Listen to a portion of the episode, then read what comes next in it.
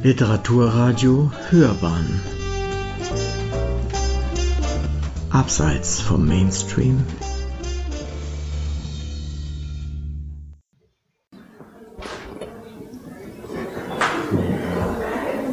Guten Morgen zum zweiten Tag der Michael-Ende-Tagung.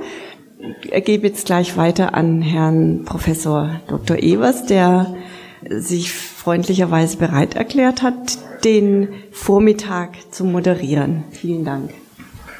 Guten Morgen meinerseits. Ich darf heute in der ersten Runde vormittags zwei Referenten ankündigen.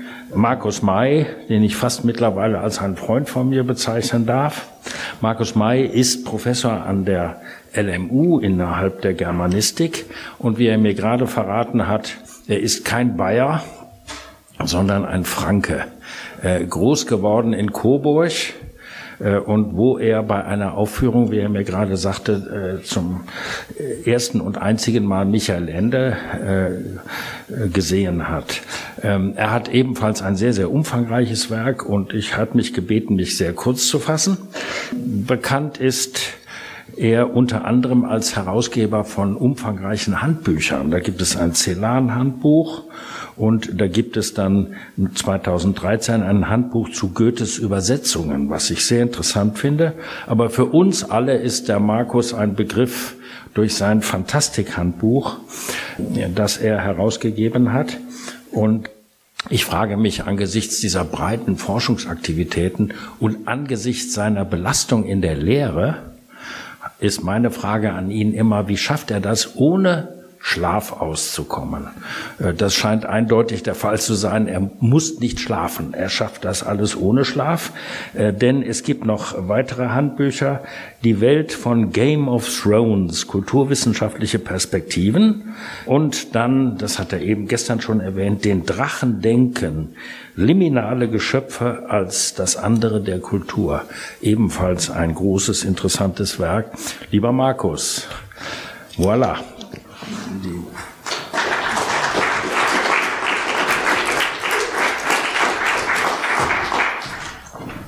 Vielen Dank, lieber Hans Heino, für die überaus freundliche Einführung.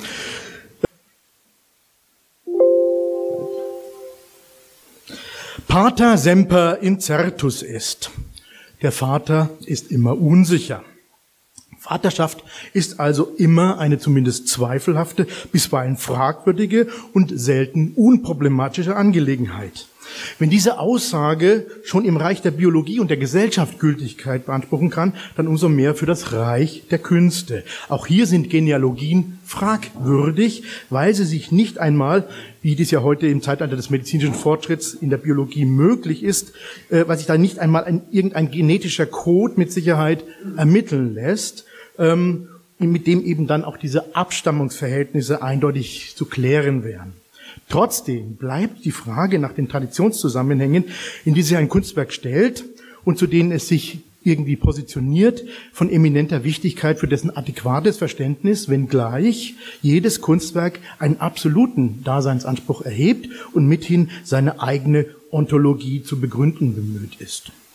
Die Frage nach den genealogischen Verhältnissen, nach Vaterschaft und nach Abstammungslinien ist also eine umfassende, eine, die sich nicht nur nach biologischen, sondern auch nach ästhetischen und philosophischen Maßgaben auszurichten hat. Denn hinsichtlich der Autorschaft sind die Parameter, durch die eine volitional, die durch eine volitionale Entscheidung hervorgerufen werden, deutlich dominanter als im Falle der biologischen Vaterschaft. Das Produkt der Autorschaft lässt sich demnach auch hinsichtlich der ihm zugehörigen Ahnenreihen durch seinen Schöpfer zumindest einigermaßen fixieren, die ihm dann zur Schaffung eines ästhetischen Objektes geeignet, dünken, nicht und zwar hinsichtlich etwa ähm, im kreativen Prozess, hinsichtlich derjenigen Traditionen und Verfahren, die er auswählen möchte. Und darüber hinaus positioniert sich jedes einzelne Kunstwerk, jeder einzelne Text zur gesamten Tradition. Es kommentiert in einer autopoetischen Geste nicht nur seine eigene Existenz, sondern setzt in einem Akt von doppelter Referenzialität seine Bezugshorizonte zur Literatur wie zur Welt. Dies soll im Folgenden an Michael Endes 1984 veröffentlichten Erzählband Der Spiegel im Spiegel im Untertitel ein Labyrinth, als ein Labyrinth bezeichnet, erörtert werden.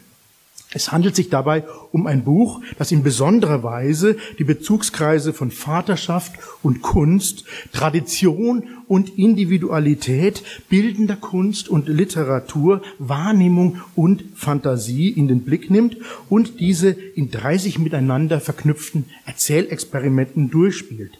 Es ist auch der Versuch Endes, ein Problem der eigenen schriftstellerischen Vaterschaft zu bewältigen, nämlich sich vom Stigma eines Kinderbuchautors, mit den Anführungszeichen zu verstehen, zu befreien. Dem Band vorangestellt sind die Worte meinem Vater Edgar Ende gewidmet, eine posthume Dedikation, denn Edgar Ende starb bereits 1965 und war fast 20 Jahre nach seinem Tod nur mehr wenigen Kunstkennern bekannt. Zudem enthält das Buch eine Zahl von äh, verschiedenen 18 Werken, Lithografien, Radierungen und Zeichnungen Edgar Endes. Den Umschlag, mal zurück, den Umschlag äh, ziert das Gemälde Das Fensterkreuz aus dem Jahr 1953, übrigens das Jahr, in dem Ende die Familie verlassen hat, Edgar Ende die Familie verlassen hat. Ähm, dies alles deutet bereits auf eine intensive Auseinandersetzung des Sohnes mit seinem Vater äh, hin, des Schriftstellers mit dem Maler. Bevor diese Relation nun näher in den Blick genommen werden soll, bedarf es jedoch noch einiger Erläuterungen zu Titelstruktur und Poetik von der Spiegel im Spiegel. In einer zu Lebzeiten Endes unpublizierten Notiz, datiert auf den 5. Februar 1994, hat der Autor eine Art konzeptuelle Einführung zu seinem Band Der Spiegel im Spiegel nachgeliefert. Überschrieben ist dieser kleine Text was zeigt ein Spiegel, der sich in einem Spiegel spiegelt? Erlauben Sie bitte, dass ich das jetzt ganz zitiere. Wenn zwei Leser das gleiche Buch lesen, so lesen sie dennoch nicht dasselbe. Jeder von beiden bringt in die Lektüre sich selbst ein, seine Gedanken und Assoziationen, seine Erfahrungen, sein Vorstellungsvermögen, sein Niveau. Man kann also durchaus sagen, das Buch sei ein Spiegel, in welchem sich der Leser spiegelt. Freilich gilt auch das Gegenteil. Wenn äh, ein Leser zwei verschiedene, verschiedene Bücher liest, so werden sie trotz, sie werden sie letzten Endes trotz allem so verschieden nicht sein, aus genau denselben Gründen. Also kann man ebenso gut sagen, der Leser sei ein Spiegel, in welchem sich das jeweilige Buch spiegelt. Es handelt sich da um einen höchst bemerkenswerten Vorgang, wie mir scheint. Denn was für einen Leser und für sein Buch gilt, lässt sich ja ganz generell vom Menschen und der Welt sagen. Die Antwort auf die Frage könnte lauten, wenn die beiden Spiegel unendlich groß sind, zeigen sie nichts. Sind sie aber begrenzt, so ergibt sich ein Regressus ad infinitum, ein unendlicher, wenn auch imaginärer Korridor nach beiden Seiten. Aber diese Antwort scheint mir voreilig. Sie bezeichnet das Ergebnis und lenkt unsere Aufmerksamkeit von dem eigentlichen Prozess, dem erstaunlichen Vorgang ab, der ja seinerseits auch wieder unendlich ist. Wo findet denn statt, was zwischen dem Leser und seinem Buch, dem Menschen und der Welt vorgeht? Im Buch allein ja nicht, denn es besteht nur aus schwarzen Zeichen aus weißem Papier, auf weißem Papier. Es bedarf des Lesers, im Leser allein aber auch nicht, denn ohne das Buch würde der ganze Vorgang ja nicht zustande kommen. Was geschieht denn da eigentlich, wenn das Lesen dieser schwarzen Zeichen in uns Freude oder Trauer, Sympathie oder Antipathie, Interesse oder Überdruss, Gelächter oder Rührung auslöst? Um die Aufmerksamkeit des Lesers auf diesen geheimnisvollen Vorgang zu lenken, habe ich versucht, Geschichten zu schreiben, die ihn auf sich selbst zurückverweisen. Geschichten, an denen man sich nicht festhalten kann, indem man meint, sie verstanden zu haben, was ja nur bedeutet, dass man das gewohnte Bekannte wieder erkennt, die nach allen Seiten hin offen sind, die den Leser in den schwerelosen Zustand des freien Falls versetzen, gleichsam in ein Orbit um eine nicht anders zu beschreibende Mitte, die weder da noch nicht da ist, wie Gott oder das menschliche Ich oder der Sinn des Daseins. Jeder erzählte Vorgang enthält, deutlich oder versteckt, den Anstoß zu einem neuen Vorgang und so immer fort, bis die Umkreisung von Neuem beginnt. Der ideale Leser, der Mut oder Übermut genug besitzt, sich auf eine solche Welt Weltinnenraumfahrt einzulassen, sollte wie ein Musikhörer ganz einfach zur Kenntnis nehmen, was an harmonischen oder dissonanten Empfindungen, an Gedanken und Bildern in ihm angeregt wird und oder wieder verschwindet, Ahnungen und Erinnerungen, Farben, Formen und Bewegungen und er sollte bemerken, was er selbst bei all dem hinzutut. Dann würde er vielleicht die Antwort auf die Frage des Alten erfahren. Endes Text bietet eine kleine spekulative Poetik, eine Poetica ad speculum, die eines der zentralen Paradigmen abendländischer Bild- und Abbildreflexion bemüht, um die wechselseitige Kommunikation zwischen Buch und Leser wie zwischen Wahrnehmenden und Welt konzeptuell in einer durch die Doppelung der Spiegel sich ewig fortzeugenden Misonabim-Struktur zu umreißen. Das Faszinationspotenzial, das vom Dispositiv des Spiegels ausgeht, ist uralt, wie der Mythos des Narziss nahelegt, jener Grundmythos von Selbsterkenntnis und Selbstverlust schlechthin. Die Philosophie, Kunst- und Literaturgeschichte kennt Widerspiegelungstheorien zuhauf. Vor allem dort, wo es um das Problem der Abbildbarkeit von Realität, was man auch immer darunter verstehen mag, ähm, ihre, ihre Bedeutungen, ihre Möglichkeiten und ihren Grenzen geht. Die Erfahrung, die der Spiegel vermittelt, ist eine radikale. Spiegel, noch nie hat man wissend beschrieben, was ihr in eurem Wesen seid, heißt es zu Beginn des dritten der Sonette an Orpheus im zweiten Teil von Rainer Maria Rilkes gleichnamiger Sammlung. Für Michel Foucault ansonsten bemüht Utopien, also imaginäre andere Raumordnungen und Heterotopien, also in der Realität vorkommende, sich überlagernde Raumordnungen sauber voneinander zu unterscheiden, ist der Spiegel eine Heterotopie und eine Utopie zugleich.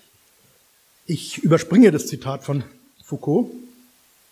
Können Sie mitlesen jetzt vielleicht? Ich erläutere es ein bisschen. Diese paradoxe Doppelnatur von Spiegel und Utopie, als Utopie wie als Heterotopie wird auch in Endes Text evoziert wenn das Verhältnis des Materiellen zum immateriellen Medialen der Spielsituation zwischen Buch und Leser akzentuiert wird. Die fantastische Literatur, wie auch die Malerei, hat von diesem Grundparadox weitlich Gebrauch gemacht. Erinnert sei hier nur stellvertretend an die Geschichte vom verlorenen Spiegelbild aus E.T. Hoffmanns Erzählung Die Abenteuer der Silvesternacht und an ähm, Through the Looking Glass and What Alice Found There von Lewis Carroll. Die merkwürdige Exzentrik des Spiegels liegt demnach darin begründet, dass der Spiegel zugleich ein Ort und ein Nichtort ist. Der Ort, an dem das Subjekt sich wahrnimmt, in dem es dort und zugleich nicht dort ist. Ein Ort, der die Erscheinung des Ichs verdoppelt und sie beide auseinanderrückt. Diese katoptrische Faszination, der auch der Semiotiker und Autor Umberto Eco einen erhellenden Essay gewidmet hat, führt bis an die Wurzel dessen, was das Subjekt als ein Wesen ausmacht, das gleichermaßen durch seine Beziehung zu sich selbst wie zur Welt bestimmt ist. Diese Dimension des Spiegelparadigmas wird nicht zuletzt in der psychoanalytischen Theorie entfaltet. So hat Jacques Lacan in seinem berühmten Vortrag das Spiegelstadium als Bildner der Ich-Funktion erläutert, dass die frühkindliche Selbst Wahrnehmung durch das Betrachten des eigenen Spiegelbildes einen fundamentalen und formativen Moment in der Entwicklung des Menschen darstellt. Durch den identifikatorischen Akt mit dem Spiegelbild, das eine somatische Ganzheit vorspielt, die im Reifungsprozess des Kindes zu diesem Zeitpunkt noch nicht erreicht ist, kommt es zu einer Abspaltung zweier Ich-Instanzen. Lacan nennt diese mit, äh, bezeichnet diese mit je und mit moi, die miteinander interagieren und beständig oszillieren. Auch hierbei ist bemerkenswert, dass, ein, dass sich ein referenzieller Fixpunkt auflöst und in eine wechselseitige Relationierung zweier Positionen überführt wird, ganz vergleichbar dem, was in Endes Konstrukt und Deutung der endlichen sich spiegelnden Spiegel vorgeht, nämlich ein dynamischer, sich gegenseitig bedingender Prozess von Referenzialisierungen. Unendliche Semiosen könnte man auch sagen. Für Lacan übernimmt die Mutter der, im weiteren Entwicklungsgang die Stelle des anderen, die zunächst der Spiegel vertreten hat und dann nach Ablösung und Erweiterung des ursprünglichen dyadischen, der ursprünglich dyadischen Mutter-Kind-Beziehung tritt dann das Gesetz des Vaters mit hin, die symbolische Ordnung an die Stätte des anderen als dem Ort, auf den sich das Kind beziehen muss, der große andere sozusagen bei Lacan, um eine, wenngleich stets durch die Pole je und moi schon aufgespaltene Subjektposition einnehmen zu können. Der Spiegel ist in diesem Theoriemodell also der Ort, an dem das Imaginäre, die ursprünglichen Projektionen des Kindes, und das Symbolische, die Ordnung der Welt, die Signifikanten und mithin für Lacan auch als Freudianer natürlich das väterliche Gesetz, aufeinanderstoßen und in Interaktion zueinander geraten. Nun ist diese Dynamik jedoch auch der Grund dafür, dass sie die Verhältnisse des Imaginären und des Symbolischen ähm, Begehren, Wünsche und Triebe sowie Erfordernisse der Unterwerfung unter die Diskursordnung betreffend eben nicht konfliktfrei, sondern hochgradig, agonal und proliferierend gestalten. Der Spiegel setzt demnach gerade solche Potenziale frei, die auf dieses schwierige Verhältnis vom Symbolischen zum Imaginären referieren und diese reflektieren. Es ist demnach kaum verwunderlich, dass die Fantastik und auch der Surrealismus als eine Spieler der fantastischen Malerei und fantastischen Kunst immer wieder auf den Spiegel als Motiv, Metapher, Allegorie und Strukturmoment rekurriert haben. Denn das Fantastische gestaltet sich, wie ich an anderer Stelle mal gezeigt habe, als ein Grundkonflikt zwischen dem Symbolischen und Imaginären, ein Grenzkonflikt, bei dem die durch die jeweilig gültige Diskursordnung gezogene Grenze der beiden Bereiche nun transgressiv überschritten bzw. verschoben wird. Jedoch sind in fantastischen Texten diese Grenzen allerdings keineswegs immer klar markiert, eher das Gegenteil ist der Fall. Nach Svetan Todorovs berühmter Definition lebt die Fantastik gerade von der Unschlüssigkeit, also dem Zögern des Lesers bei der Beurteilung des Status des Geschehens, nicht, äh, ob es sich also um einen ähm, übernatürlichen oder ob es sich, um, ob es sich um, dabei um übernatürliche Geschehnisse oder ob diese Geschehnisse handelt oder ob diese Geschehnisse eben kontingenter, zufälliger Herkunft sind. Die Offenheit, von der Michael Ende in seinen theoretischen Überlegungen zum doppelten Spiegeleffekt spricht, bezieht sich, so würde ich argumentieren, auf genau diese Unschlüssigkeit hinsichtlich der Zuordnung zum Symbolischen oder zum Imaginären, die als Spiegeleffekt die fantastischen Texte von Endes Erzählband Der Spiegel im Spiegel prägt. Bevor wir uns den Texten zuwenden, möchte ich die Überlegungen zum Spiegel noch um eine weitere Komponente ergänzen. Vielleicht wird dann auch der Plural der Väter im Titel meines Vortrags etwas sinnfälliger. Jorge Luis Borges beginnt seine Fantasie Tlön, Ukpa, Orbis Tertius über ein Paralleluniversum, in dem sich alles zu verdoppeln und zu vervielfältigen scheint, mit den Worten, zitiere, ich verdanke der Konjunktion eines Spiegels und einer Enzyklopädie die Entdeckung Ukpas. Dieser wie eine Sternenkonstellation präsentierte Verbindung von Buch und Spiegel wird bei Borges ähnliche Welten und bilderzeugende Kraft zugeschrieben, wie in Endes Text dem Verhältnis von Buch und Leser als sich wechselseitig bespiegelnde Phänomene. Doch damit noch nicht, noch damit nicht genug. In Borges Text wird das Vervielfältigungsparadigma des Spiegels mit dem der Vaterschaft verkoppelt. So vermeint sich Borges Freund Bioy Casares der als Figur in der Erzählung auftritt, daran zu erinnern, dass einer der Heresiarchen von Ukpa erklärt hatte, die Spiegel und die Paarung seien abscheulich, weil sie die Zahl der Menschen vervielfachen. Es stellt sich allerdings beim Nachprüfen in dem ominösen, offenbar als Fehldruck vorliegenden Band der Anglo-American Cyclopedia heraus, dass Bioy Casares in seiner Erinnerung das Zitat leicht abgewandelt hat zitiere, der Wortlaut der Enzyklopädie besagte, für einen dieser Gnostiker war die sichtbare Welt eine Illusion oder genauer gesagt ein Sophismus. Der Spiegel und die Vaterschaft sind abscheulich. Mirrors and fatherhood are abominable. Ähm, und weil sie jene vervielfältigen und in Umlauf bringen. Diese Verschiebung und die damit einhergehende Erweiterung sind hochgradig signifikant, denn die Auffassung des Gnostikers, die Illusion bzw. der Sophismus der sichtbaren Welt würden durch Spiegel und Vaterschaft vervielfältigt und in Umlauf gebracht, wirkt gewissermaßen wie eine Persiflage der Vorbehalte Platons gegen das Prinzip der Mimesis. Ich freue mich schon auf die Diskussion mit Marco von Schkowski nachher wird durch diese Verknüpfung von Vaterschaft und Spiegel eine grundsätzliche Skepsis gegen die Reproduktion im Allgemeinen zum Ausdruck gebracht, die jedoch das Phantasmatische der Erzählung, der Rahmenhandlung, nicht mit ins Kalkül zieht. Und dieses Phantasmatische wird ja bereits im zitierten Eingang, im ersten Satz dieser Rahmenhandlung entfaltet. Das Jungtim von Vaterschaft und Spiegel als problematische Formen des Kreativen im Sinne des reproduktiv Erschaffenden ist erhellend, findet es sich doch auch bei Michael Endes Erzählungen der Spiegel im Spiegel wieder. Das ist keineswegs verwunderlich. Ich sprach zu Beginn meines Vortrags vom Verhältnis der biologischen zu den, zu den literarischen Genealogien. Michael Ende hat im Gespräch mit Jörg Kriechbaum darauf verwiesen, dass die Kausalität der Genealogie in der literarischen Reihe eine umgekehrte sei. Die Ahnenreihe wirkt von der Gegenwart in die Vergangenheit zurück. Sie konstituiert sich durch eine Umkehrung von Ursache und Wirkung. Auch das schließt an bestimmte Diskurse an, über die wir gestern schon gesprochen haben. Ähm, nicht? Sie kehrt sich also um. Sein Gewährsmann für diese These ist niemand anderes als Jorge Luis Borges. Und das Beispiel dient ausgerechnet Franz Kafka. Zitiere aus diesem Gespräch. Jorge Luis Borges schrieb einmal in einem seiner Literaturaufsätze, dass große Schriftsteller sich ihre Vorbilder schaffen. Also, indem es einen Kafka gibt, gibt es plötzlich eine Ahnenreihe von Kafka, eine geistige. Diese Ahnenreihe würde aber nicht existieren, wenn es Kafka nicht gäbe. Das heißt, nicht die Ahnenreihe hat zu Kafka geführt, sondern Kafkas Existenz hat zu dieser Ahnenreihe geführt. Borges und Kafka sind zweifelsohne Vorbilder für Michael Ende in den Geschichten von Der Spiegel im Spiegel, mit denen er sich im Sinne einer geistigen Ahnenreihe hier intensiv auseinandergesetzt hat.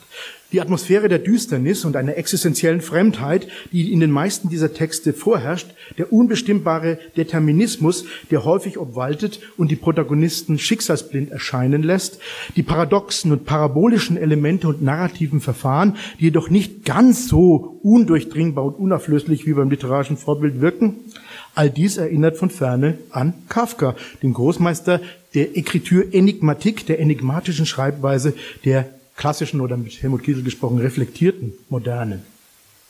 Die ästhetische Radikalität Kafkas weicht bei Ende jedoch einer eher verspielteren Ausdrucksform. Wenngleich sich nicht immer alle Elemente auflösen lassen, so kann man in, bei den Geschichten von der Spiegel im Spiegel doch klarere Deutungstendenzen ausmachen. Die Bildhälfte und die Sachhälfte zerfallen beim parabolischen Erzählen Endes nicht in der unversöhnlichen Weise wie in den absoluten Parabeln Kafkascher Provenienz. Trotz der in vielen Geschichten der Spiegel im Spiegel vorherrschenden atmosphärischen Düsternis gibt es immer wieder konziliantere Momente, dann nämlich, wenn sich die Fantasie in ihr Recht setzt. Die Präferenz für epische Kleinformen wie Fabel, Anekdote, Parabel und so weiter teilt Endesband mit Kafka. Hierin kann man durchaus eben auch eine Tendenz zu einer kleinen Literatur oder Literatur mineur ausmachen, wie sie Felix Guattari und Gilles Deleuze an Kafka exemplifiziert haben. Im Fall von Borches beinhaltet der Spiegel im Spiegel nun direkte Referenzen, die auf eine Auseinandersetzung mit diesem Vorläufer in der eigenen literarischen Reihe, so wie Ende sie verstanden haben wollte, hindeuten. In der 22. Erzählung, ausgerechnet der 22. Sie erinnern sich, das hebräische Alphabet, aus dem Gott die Welt geschaffen hat, hat 22 Buchstaben. Die, die zehn Zahlen ergeben sich aus den ersten zehn Buchstaben. Im Übrigen. Nicht, also in der 22. Erzählung geht es um einen Weltreisenden, der alle Wunder und Geheimnisse der Welt gesehen hat. Bei der Aufzählung dieser Wunder und Geheimnisse werden real existierende Orte, Etwa die gläsernen Türme von Manhattan mit sagenumwobenen legendären Topografien und Sehenswürdigkeiten, etwa die schwebende Wohnsäule im Tempel von Tiamat verknüpft. Ein Prinzip, das man auch von den Erzählungen Borches kennt, der Realia mit Fantastischem auf der diegetischen Ebene kombiniert, weshalb das Fantastische in der Tat, mit Foucault gesprochen, bei Borges zu einem Bibliotheksphänomen wird. Zu den Erlebnissen des Weltreisenden gehört auch mit Zitat, dem blinden Herrn der Bibliothek von Buenos Aires, halt ich nicht drauf, dem blinden Herrn der Bibliothek von Buenos Aires über das Wesen des Schicksals gesprochen zu haben, wodurch Ende das von ihm verwendete Verfahren auf dessen geistigen Vater rückprojiziert und mit einem intertextuellen Indexmarker versieht. Dass gerade in dieser Erzählung sich ein direkter Hinweis auf Borches und die Frage nach dem Wesen des Schicksals findet, ist bemerkenswert, da der Reisende auf der Suche nach dem Zeichen ist, wie es dort heißt, das, Zitat, nur ihm galt, das zu ihm redete in einer Sprache, die nur er verstand, dass, er, dass der Schlüssel zum Rätsel des, seines eigenen Daseins war. Ende des Zitats.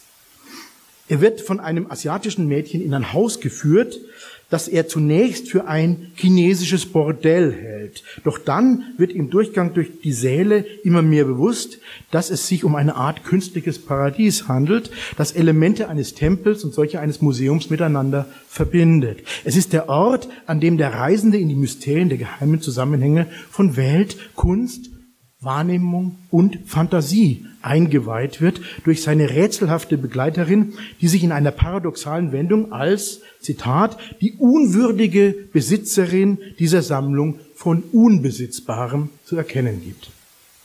Die Erfahrung dieser Mysterien, die der Initiant auf seinem Gang macht, denn immer weiter ins Innere des Hauses und ins Innere seiner selbst führt, ist, so suggeriert der Text zumindest implizit, das wonach er in der Welt gesucht hatte, nämlich die Lösung des Rätsels seines Daseins und der Rätsel der Welt.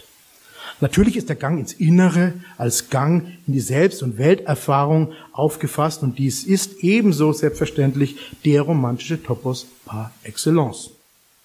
Nach innen geht der geheimnisvolle Weg heißt es in Novalis, berühmten 16. Blütenstaubfragment. Und das Modell der Verwandlung, der Metamorphose und der Metempsychose, so wie es sich äh, bei Novalis damit verbindet, wirkt stark in Endes Text nach. Dass dies bei Ende in fernöstlichen Motiven bezüglich des Erfahrungsraumes gestaltet ist, deutet wiederum auf Borches. Man denke nur an Texte wie Der Garten der Pfade, die sich verzweigen, aber auch auf die Traditionen des Fin de siècle und der Jahrhundertwende, auf den Orientalismus Hofmannstals, ähm, dessen Märchen der 672. Nacht fast wie ein tragisches Gegenstück zu Endes Erzählung erscheint. Oder aber auch auf Alfred Kubins Die andere Seite, wo Klaus Pateras Traumreich auch im Inneren Asiens situiert ist. Und natürlich gemahnt diese Episode in der Spiegel im Spiegel an eine andere Initiationsszene bei Ende, gewissermaßen ihr Kinder- und Jugendliterarisches Pendant, als nämlich Momo im Nirgendhaus von Meister Horer in die Geheimnisse der Zeit eingeweiht wird. Die Auseinandersetzung mit Borges als einem Vorläufer in der literarischen Genealogie reicht allerdings noch weiter. Nicht nur der Titel, der Spiegel im Spiegel, sondern ebenso der Untertitel, ein Labyrinth, lassen sich als Verweise auf den argentinischen Autor und Bibliothekar ausmachen. Die Idee des Textes als ein Labyrinth lässt sich in vielfältigen Variationen bei Borges wiederfinden. Am prominentesten natürlich in der Vorstellung des Textuniversums als ein unendliches Bibliothekslabyrinth in die Bibliothek von Babel, die alles, was jemals gedacht werden kann, jede mögliche Buchstabenkombination und Folge enthält. Der Mythos der totalen Textualität und damit auch ein Grundmythos postmodernen intertextuellen Schreibens, der von Umberto Eco bis Walter Mörs ähm, dankbare Nachahmer gefunden hat. Das Motiv einer universellen Vertauschung von Welt und Text, das schon am Anfang von Borches Erzählung exponiert wird. Da heißt es nämlich, das Universum, das andere die Bibliothek nennen. Also dieses Motiv der Vertauschung ist auch eines, das Endes Erzählband prägt und das ebenfalls in verschiedenen Formen durchdekliniert wird. Zum Beispiel, wenn ein Mann, wie im 16., in der 16. Geschichte, nur aus Buchstaben besteht und sich weigert, auf sein eigenes Spiegelbild zu schießen. Äh, woraufhin er dann in seine Bestandteile zerfällt. Zitat, ein kleiner Haufen winziger Minuskeln und Majuskeln, über den die Menge wegtrampelt. Zudem werden thematische, motivische und strukturelle Elemente des Labyrinthischen bemüht, die ebenfalls auf Borches zurückverweisen. Die erste und die letzte der Erzählungen kreisen um den Minotaurus-Mythos. In der ersten Geschichte erzählt ein Ich-Erzähler namens Hoher von seiner riesenhaften leeren Behausung, die er nicht verlassen kann. Im letzten Text kommen ein Mädchen und ein junger Matador an eine von zwei Soldaten bewachte Tür, nur die Tür in der Mauer, äh, gewissermaßen zweidimensional, nicht und gewissermaßen eben wie eine zweidimensional wie eine Buchseite oder wie eine Leinwand. Der junge Mann möchte sich der Aufgabe stellen, dass hinter der Tür befindliche vermeintliche Ungeheuer zu töten, worüber das Mädchen traurig ist, denn, wie sich herausstellt, sie ist die Schwester des hinter der Tür Verborgenen, dessen Name am Ende von ihr genannt wird, und das ist das letzte Wort der Erzählung, Hoa. Kreisstruktur. Somit wird eben der Bogen von Anfang und Ende geschlossen und eine Kreisstruktur, ein, wie in der unendlichen Geschichte, oder um im Bild zu bleiben, ein Textlabyrinth mit Eingang und Ausgang geschaffen. Die Idee, das Labyrinth aus der Ich-Perspektive des Minotaurus zu beschreiben und seine Empfindungen zu schildern, der blinde Fleck im Dispositiv des Ursprungsmythos sozusagen, ist bei Borges in seiner Erzählung das Haus des Asterion aus dem Band Das Aleph, El Aleph von 1949 vorgeprägt. Bei Borges wie bei Ende vollzieht sich eine Form der Arbeit am Mythos in dem die Figur der Alterität und des Monströsen schlechthin, nämlich der Minotaurus, nun eine Stimme erhält, ähm, wodurch jetzt die üblichen, bekannten und eingeschliffenen Deutungsmuster in Frage gestellt werden. Im Fall des Endes von Hoher erfährt die Figur eine, äh, Entschuldigung, im Fall von Endes Hoher erfährt die, die Figur eine onomastische Neukodierung, ähm, denn die also, die dann einerseits auf die äh, ägyptischen Ursprünge des, der Stiermysterien verweist, das ist ein ägyptischer Name Hor, äh, und andererseits durch ihre anagrammatischen Insinuationen im Kontext, den Kontext von akustischer Wahrnehmung aufruft. Mehr als eine bloße fensterlose Monade erscheint Hor als eine Figuration dessen, der sich im Text befindet. Ob als Leser oder als Autor oder als Gestalt, dies bleibt letztlich offen. Nicht? Also insofern äh, wird das Labyrinth auf eine ganz äh, poetologische Art und Weise, metapoetisch könnte man sagen.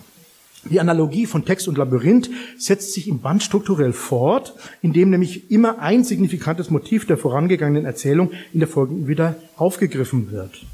Dabei sind die fiktionalen Welten in den Geschichten völlig unterschiedlicher Natur, doch durch diese Form der Motivverknüpfung entsteht gewissermaßen ein Ariadne-Faden, der durch das Textlabyrinth führt. Neben diesen einzelnen, in besonderer Weise markierten Motiven gibt es aber auch solche, die Querverbindungen durch den gesamten Band stiften, wozu, Sie ahnen es, meine Damen und Herren, natürlich unvermeidlicherweise auch das Spiegelphänomen dazuzählt. Bis hierher habe ich versucht, Schlaglichter auf die genealogischen Reihen des Schriftstellers Michael Ende zu werfen, die den Vorzug haben, von ihm selbst als solche identifiziert worden zu sein. Wie Franz Kafka und Jorge Luis Borges ist Michael Ende auch in biologischer Hinsicht kinderlos geblieben. Und wie in den Texten Kafkas und Borges ist in Endes Werk Vaterschaft zumeist eine problematische Angelegenheit und Mutterschaft so gut wie gar nicht als Thema präsent. Außer bei Emma. Äh, Jim Knopf, Jim Knopf ähm, ist ein Waisenjunge. Äh, Frau Waas vertritt zwar die Mutterstelle bei ihm, doch Jim verlässt sie ohne Zögern, um mit seinem Ersatzvater, Lokomotivführer Lukas, der den Jungen bis hin zu seiner intendierten Berufswahl prägt, mit auf Reisen zu gehen. Bastian Balthasar Buchs muss in einer in psychoanalytischer Hinsicht aufschlussreichen Umkehrung der familiären Rollen gar seinen Vater erlösen, indem der Junge ihm durch die Gabe des Wassers des Lebens von dessen Unfähigkeit zu trauern befreit. Als Mentor viel wichtiger für Bastian als der Vater ist der Buchhändler Koriander, der ebenfalls Fantasien bereist hat und der Bastian durch das Buch Die unendliche Geschichte überhaupt die Möglichkeit zu seiner Heldenreise bereitstellt. Und da ist auch die völlig elternlose Momo eine kindliche Erlöserfigur, die jedoch nur unter Anleitung Meister Horas, der es nur unter Anleitung Meister Horas gelingt, die Menschen vom Joch der grauen Herren zu befreien. Michael Endes Werk, so lässt sich konstatieren, zeichnet sich durch eine generelle Tendenz zu Ersatzvätern und väterlichen Freunden aus, die die leere Position der realen Väter füllen und die den Protagonisten bei ihrer Selbstwerdung und Selbstermächtigung mentorierend zur Seite stehen. Ähm, dies ist jedoch, wie angeklungen ist, im, im Fall von der Spiegel im Spiegel anders. Die Auseinandersetzung mit dem Vater im Speziellen, wie mit der Vaterschaft im Allgemeinen, was eben auch äh, Elemente der Autorschaft einschließt, ist hier durchaus präsent und das auch auf unterschiedlichsten Ebenen. Ich möchte diesen Aspekt des intermedialen Bezugs zwischen Michael Endes Text und den Bildern Edgar Endes nicht weiter verfolgen, das wäre das Thema eines eigenen Vortrags, sondern mich jetzt nur darauf konzentrieren auf die motivischen Elemente und zwar hier, hier auf eben die Ambivalenz der Vaterschaft. Und, und diese Ambivalenz der Vaterschaft muss ich vielleicht noch ein bisschen ausführen. Die ist im Grunde genommen zwischen zwei Polen situiert, nämlich der Bewunderung für das Magische der väterlichen Kunst und dem Selbstzweifel, der in einer Art Selbstzweifel resultierenden Einflussangst zu sehen. Gleich die zweite Erzählung des Bandes greift den mythischen Komplex um das Labyrinth von Kreta und seine legendären Erbauer wieder auf, denn es ist unerkennbar nach der Mythe von Daedalus und Ikarus modelliert. Erzählt wird von einem Sohn, der in Traumarbeit, wie es dort heißt, und unter, unter der kundigen Anleitung seines Vaters und Meisters sich Schwingen hat wachsen lassen. Um die Labyrinthstadt wörtlich die Labyrinthstadt, äh, verlassen zu können, muss er sich einer Prüfung unterziehen. Es ist bekannt, dass es nur den Glücklichen gelingt, sich auf ihren Schwingen in die Lüfte zu erheben und die Stadt hinter sich zu lassen. Doch paradoxerweise kann man nur außerhalb des Labyrinths überhaupt glücklich sein. Worin die, worin die Prüfung besteht, ist nicht bekannt. Vielmehr wird es als ein Teil von dieser Prüfung betrachtet, überhaupt herauszufinden, woraus die Aufgabe besteht. Am Tag der Prüfung geht der Jüngling mit seinen Schwingen und einem Netz durch die Stadt. Da der Jüngling mitleidig ist, gestattet er es, dass die Unglücklichen der Stadt ihn mit Teilen ihres Unglücks beschweren. Die knüpfen sie in sein Netz. Und das ist natürlich erkennbar ein christologisches Motiv. Am Ende des Tages schleppt er sich, derartig belastet, auf die Dachterrasse des Hauses seiner Geliebten, deren Zimmer er den ganzen Tag nicht betreten durfte. Er ist allein und er wird nicht freigesprochen. Er sieht in der Ferne am Strand vier andere Geflügelte, die anscheinend die Prüfung bestanden haben und auch seine Geliebte, die in einer Trauerkutsche entschwindet. Ich zitiere aus der Erzählung ein antikes Motiv der Schwingen in diesem Augenblick begriff der Sohn, dass es seine Aufgabe gewesen wäre, ungehorsam zu sein und dass er die Prüfung nicht bestanden hatte. Er fühlte, wie seine traumgeschaffenen Flügel verwelkten und von ihm abfielen, als seien sie herbstliche Blätter. Und er wusste, dass er nie wieder glücklich sein konnte und dass er, solange sein Leben währen mochte, im Labyrinth bleiben würde. Denn nun gehörte er dazu. Anders als im ursprünglichen Mythos von Daedalus und Ikarus besteht das Versagen des Sohnes gerade nicht darin, die Ratschläge des Vaters zu beherzigen, sondern darin, dass er nicht gegen das Gesetz des Vaters rebelliert. Ungehorsam, den Bruch mit den Traditionen der Väter, so suggeriert der Text, ist der einzige Weg zu einer autonomen und individuellen Existenz jenseits der Konventionen, Konventionen repräsentiert durch die Labyrinthstadt. Die individuellen Impulse der Liebe und des Glücks sind der einzige Weg zur Freiheit und zur Selbstbestimmtheit, die für den Künstler maßgeblich sind. Die geträumten Schwingen sind nur dann ein taugliches Mittel, sich über den Alltag zu erheben, wenn sie von einem Glücksgefühl befeuert werden, das sich nicht um soziale oder familiäre Bindungen oder Verpflichtungen schert. Diese Mythenkonterfaktur ist als ein Plädoyer für die radikale Autonomie der Kunst und des Künstlers angelegt, dass eine Rebellion gegen die Väter oder im speziellen Fall den Vater und Meister, den der äh, ähm, mit impliziert, der eben den jungen Mann trotz alledem ja auch beim Wachsen und Gebrauch der Flügel schon unterstützt hat. Wesentlich konzilianter und als eine Art Hommage ist die 24. Erzählung angelegt. Hier spielen erkennbar autobiografische Reminiszenzen eine wichtige Rolle. In einer bombenzerklüfteten Nachkriegslandschaft ist ein toter Jahrmarkt aufgebaut. Ein Kind geht in eine der Buden, dort kündigt sich hinter einem Vorhang, äh, dort kündigt ein hinter einem Vorgang, Vorhang verborgener Ausrufer eine außergewöhnliche Aufführung an, denn die Zuschauer müssen sich die gesamten Darbietungen vorstellen, während nur diese, die Stimme hinter der leeren Bühne beschreibt, was jetzt zu sehen wäre. Dieses veritable Théâtre imaginaire lässt sich als eine mit den Kategorien der Medialität spielende Allegorie auf die Macht des Erzählens und die Macht der Einbildungskraft auffassen, denn dann erscheint eine Person auf der Bühne, wobei die Stimme behauptet, dies sei eine Materialisierung des Gedankens eines Zuschauers, der die richtige Antwort auf die Frage nach dem Wozu des Risikos der Kunst gegeben hätte. Die Person setzt sich zu dem Kind in die letzte Bank und beglückwünscht es zu seiner Vorstellung. Vielen Dank jedenfalls, sagt der Mann mit dem Hut. dass du dich mir vorgestellt, dass du mich dir vorgestellt hast. Dadurch kann ich mich dir nun vorstellen. Und damit ist die Vorstellung zu Ende. Hierin wird die wechselseitige Bespiegelung erkennbar, die sich durch die polysemen Potenziale realisiert. Das ausgedehnte Sprachspiel mit der Polysemie von Vorstellung betrifft auch die Namen. Zunächst stellt sich der Mann mit Hut auf die Frage des Kindes, wer er sei, als der Pagat vor und auch und, und auf die Frage danach, was er denn sei, ein Magier und ein Gaukler. Beides. Auf die Frage des Kindes nach dem Namen seines Gegenübers sagt dieser, ich habe eine Menge Namen, aber am Anfang heiße ich Ende. Auch hier zeigt sich das Spiel mit den Bedeutungen von der auf das Kartenspiel bezogenen Pointe von Anfang und Ende bis hin zur geheimen Signatur des Namens des Autors und seines Vaters. Denn das Kind hat keinen Namen, bis der Pagat ihm einen Namen gibt und dieser Name lautet Michael. Beide ziehen gemeinsam los auf der Suche nach einer neuen und bewohnbaren Welt. Der Schluss der Erzählung lautet, sie halten sich gegenseitig an der Hand und man weiß nicht genau, wer führt wen. Das Vater-Sohn-Verhältnis erscheint hier auch im Paradigma einer wechselseitigen Bespiegelung. Das Kind imaginiert in rechter Weise eine Vatergestalt. Als Künstler ist dieser ein Magier und ein Gaukler zugleich. Als Pagat Teil der schicksalhaften Ordnung des Kartenspiels.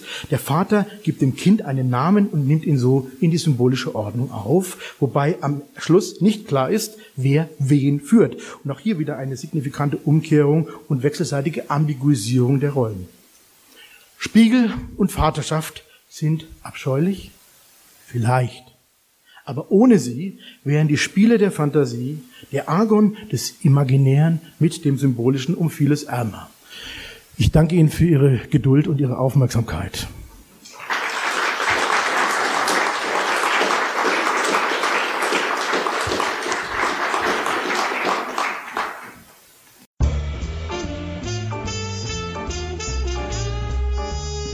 Literaturradio Hörbahn Abseits vom Mainstream Wir sind fast am Ende der Tagung. Wir haben noch eine Nachmittagssitzung vor uns. Und ich spreche gerade mit Professor Dr. Markus May. Und der hatte die äh, Moderation am ersten Tag. Wie haben Sie den ersten Tag empfunden? Als extrem anregend, mit vielen verschiedenen Facetten, die auf unterschiedliche Aspekte des Werkes von Ende deuten. Äh, natürlich war einer der Höhepunkte war das Gespräch von Wilfried Hiller mit Susanne Schmerda. Das war unglaublich faszinierend mhm. zu sehen, wie diese Zusammenarbeit entstanden ist, wie eng die auch äh, verlief, wie kongenial die verlief, darf man ja durchaus sagen, bei all dem, was äh, Hiller geschildert hat und wie stark sozusagen das in eine gemeinsame Ästhetik auch einmündete. Und das sind natürlich Fragen, die mich persönlich auch sehr stark interessieren. Äh, Endes Ästhetik, die ich ja versucht habe, auch in meinem Vortrag ein bisschen auszuarbeiten. Mhm. Äh, bevor ich herkam, habe ich so gedacht, Michael Ende, äh, ganz einfach gesprochen, ist das Thema nicht eigentlich schon durch? Ich glaube, die Tagung beweist das Gegenteil. Äh, denn auch hier werden ganz neue Facetten aufgezeigt, jetzt gerade in den letzten Vorträgen, etwa über die Poetik der Materialität, die bei Ende schon angelegt ist, die jetzt in den letzten Vorträgen äh, mit Blick auf die Verfilmungen gezeigt wurde, die gezeigt wurde mit Blick auch auf die Frage von möglichen Aktualisierungen äh, in dem Vortrag von Herrn Hübner zuvor, äh, die Aktualität äh, äh Endes, die ja, man kann sagen, die Zeitlosigkeit. Ich meine, das ist natürlich auch ein Punkt. Denn was zeichnet den Klassiker aus? Auf der einen Seite ist er natürlich in seiner Zeit verhaftet und ist auch jemand, der diesen Zeitgeist repräsentiert, wie äh, Frau Dankert in ihrer Biografie das versucht nachzuweisen. Auf der anderen Seite kann er aber eben auch nachfolgenden Generationen immer auch noch etwas sagen. Und äh, das ist eine besondere Qualität. Und ich finde es gerade eine besondere Qualität in der Kinder- und Jugendliteratur. Äh, denn da gibt es nur ganz wenige echte Klassiker, die mhm. immer über die Zeiten noch gelesen werden. Und diese Texte sind ja jetzt schon mehr als 60 Jahre, 70 Jahre fast äh, schon alt zum Teil, fast 60 Jahre, Entschuldigung, mhm. ja. äh, 60 Jahre alt. Und das anhaltende Interesse ist eben auch noch ein Beleg dafür, dass hier Punkte angesprochen werden, wie etwa Kritik des Autoritären, Kritik der Ausgrenzung. Auch das ist etwas, was, was sich im Werk von Ende findet. Ein Plädoyer für die Fantasie, die sich eben nicht damit begnügt, vorgegebene Wege zu gehen, sondern die sich, die, die sich selbst und die Welt neu entdecken muss. Und äh, das finde ich eben auch ganz äh, entscheidend wichtig bei diesem Autor. Auf der anderen Seite ähm, muss man eben auch versuchen, ihn literarhistorisch ein bisschen genauer zu fassen, also zu sehen, wo kommt er her was sind seine Traditionen, was sind die Traditionen, die, äh, die in seinen Werken eine Rolle spielt. Und dann als nächster Aspekt sollte man sich eben auch mit Texten beschäftigen, die bis dato eher vernachlässigt sind, etwa seinen Bühnenwerken oder äh, seinen Gedichten oder seinen Übersetzungen, etwa die Carol-Übersetzung, da gab es gestern einen wunderbaren Vortrag dazu, oder eben auch die Erzählungen, die er dezidiert für Erwachsene geschrieben hat. Sie sprachen gerade an Klassiker im Kinderbuchbereich. Sie gibt es tatsächlich weniger. In Deutschland das sowieso sehr wenig. Im Verhältnis zu England und äh, also im ja. angloamerikanischen Raum gibt es wirklich weniger. Ja, äh, ich möchte nur ganz kurz, äh, ich werde nachher noch ein Interview mit dem Klaus Hübner mhm, haben. Sehr schön. Trotzdem möchte ich Sie auch an der Stelle nochmal fragen, in Bezug auf Klassiker. Es gab ja mal einen Klassiker, der mittlerweile keiner mehr ist, nämlich der Struwwelpeter. Und ich meine, wir regen uns jetzt auf über das N-Wort und über andere viele ja. Dinge. Das waren zwar jetzt nicht direkt rassistische Dinge, die das war schwarze Pädagogik. Das war schwarze Pädagogik, aber die ist ausgestorben und das passiert das nicht automatisch? Muss man da noch nachhelfen? Ich glaube nicht, ich glaube nicht, dass das, ja doch, also Sie meinen mit Blick auf den, auf den Struwwelpeter, dass ja. das automatisch passiert. Ja, ich glaube schon, weil es natürlich äh, verantwortungsvolle neue Elterngenerationen gibt, die den Teufel tun werden, ihren, ihren Kindern ein solches Buch vorzulesen. Mhm. Das hängt aber eben auch am Gegenstand und ähm, das liegt daran, dass es ein absolut autoritäres Buch ist, das heutzutage Blick auf die entwicklungspsychologischen äh, Forschungen zur zur Ausprägung der Kinder, einer Kinderseele äh, wirklich als schädlich empfunden wird. Mhm. Und bei Ende lernen wir aber etwas, was vielleicht heutzutage äh, auch wo es vielleicht heutzutage ein Bedürfnis auch dazu gibt, nämlich eine Form von Selbstentdeckung, von spielerischer, von, von fantasiebegabter Selbstentdeckung.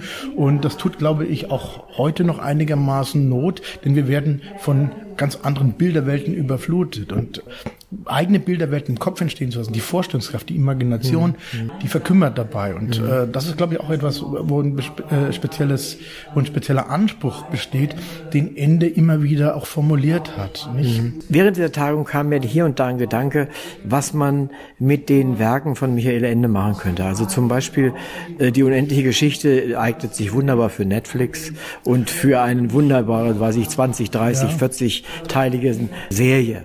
Meinen Sie, sowas wird kommen? Vielleicht mit Blick auf die unendliche Geschichte, vielleicht. Ich weiß es nicht so genau. Wir haben Tim Knopf äh, ja, die Neuverfilmung so ne? äh, erlebt. Vielleicht kommt auch noch der, der zweite Teil, mhm. Tim Knopf und die wilde 13. Ja. Äh, wir wissen es nicht. Ich glaube, und da, da bin ich ein bisschen konservativer Leser von äh, Ende. Also ich bin mit Ende aufgewachsen. Meine Mutter hat mir als Dreijähriger, drei bis vierjähriger äh, zum ersten Mal Jim Knopf äh, mhm. vorgelesen. Mhm. Und die Welten, die im Kopf entstehen, sind die, die mich stärker geprägt haben. Darum geht's auch Ende. Es geht Ende um, um, die, um, um, um die Fantasie, um die mhm. Vorstellungskraft mhm. und eben vielleicht nicht unbedingt jetzt um eine schon präformierte Welt der Bilder, sondern das ist der Zauber des Lesens und die unendliche Geschichte ist auch ein, auch ein zentrales Werk über den Zauber des Lesens. Mhm. Ich, bin, ich bin gespannt, wie es weitergeht. Vielleicht ist es so, Sie sind sicherlich ein guter Kenner dessen, was im Augenblick, sagen wir mal die letzten zehn Jahre, was äh, kommt am Himmel der Jugendliteratur in der Richtung auf uns zu oder was gibt es schon? Ich glaube, mit Blick auf die Kinder- und Jugendliteratur, vor allem die Jugendliteratur, dass ein neuer, härterer Ton äh, sich eigentlich eher durchsetzt. Also ein Autor, der vor einiger Zeit hier auch gelesen hat, Kevin Brooks zum Beispiel, der schreibt Jugendbücher, die Dinge schildern, die äh, man früher in der Kinder- und Jugendliteratur nicht für möglich gehalten hätte. Und zwar Akte von äußerster Brutalität, auch von Ent Entgesellschaftung. Nicht? Mhm. Sein letzter Roman, Dogchild, das ist ein Roman, des Posthumanismus als Jugendbuch.